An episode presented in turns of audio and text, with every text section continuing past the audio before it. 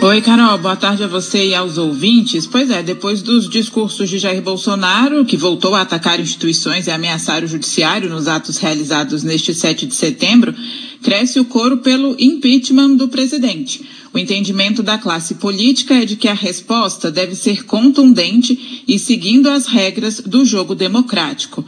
Nos bastidores, as conversas são de que não é possível mais pagar para ver até onde Bolsonaro pode levar à escalada golpista e que não faltam motivos legais para justificar o afastamento do presidente.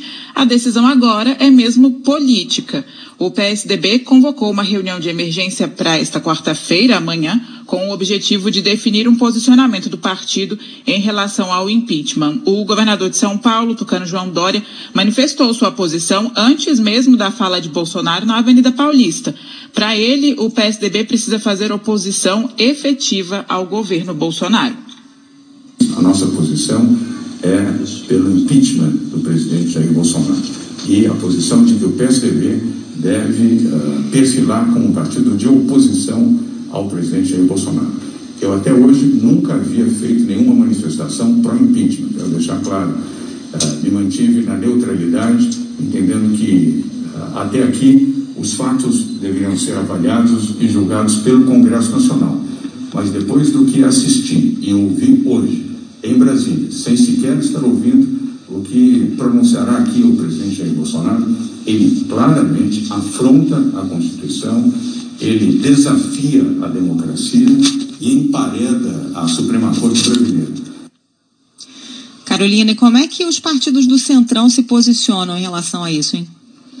Pois é, é isso que a gente precisa saber. O Centrão é a peça central para esse pedido de impeachment e o presidente nacional do PDT, Carlos Lupe, revelou à CBN que está trabalhando por uma frente ampla pró-impeachment justamente para reunir esses partidos do Centrão com os partidos da esquerda. A ideia é conversar com os dirigentes de legendas como DEM, PSD, além de PSOL e PT, e também com o PP, o Partido Progressista, partido do presidente da Câmara, Arthur Lira, que tem na gaveta mais de 100 pedidos de impeachment contra Bolsonaro. Carlos Lupe quer reunir todos esses dirigentes em uma reunião ainda esta semana.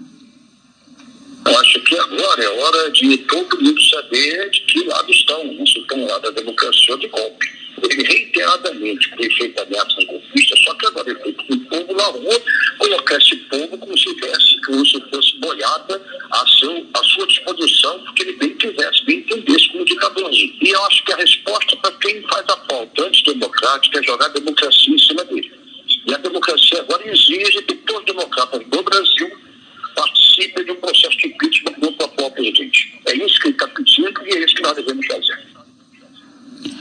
No ato aqui de Brasília pela manhã, Bolsonaro fez um discurso rápido, porém com tom ameaçador, insinuando possível ruptura com o Poder Judiciário Hoje à tarde, na Avenida Paulista, ele repetiu as ameaças, mas foi direto. Criticou nominalmente o presidente do TSE, ministro Luiz Roberto Barroso, e também o ministro do Supremo, Alexandre de Moraes, que é relator dos processos que apuram disseminação de fake news e atos antidemocráticos.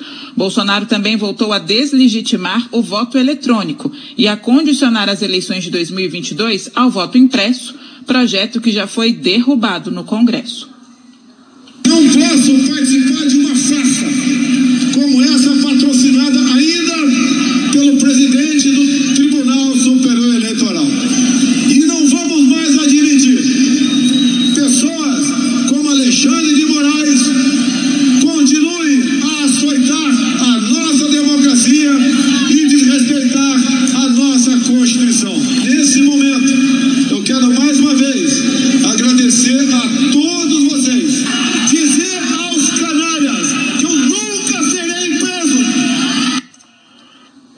Depois dessa fala, dessa crítica direta, Carol, os ministros ainda não se manifestaram. Mais cedo, Moraes chegou a usar o Twitter para dizer que esse 7 de setembro comemora-se a independência e que a liberdade eh, deve ser celebrada, mas só se fortalece com absoluto respeito à democracia. O ministro Luiz Barroso também ainda não se posicionou depois dessas críticas diretas, mas mais cedo disse que o amor ao Brasil e à democracia é o que nos une, escreveu ele sem volta ao passado.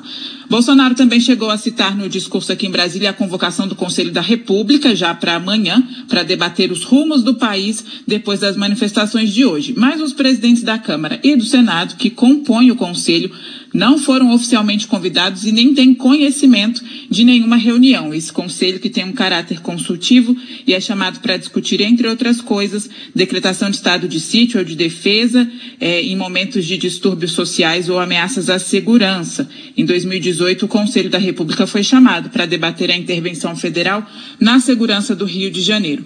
A informação que a gente tem agora, Carol, é de que Bolsonaro vai convocar uma reunião ministerial amanhã para depois chamar o Conselho da República.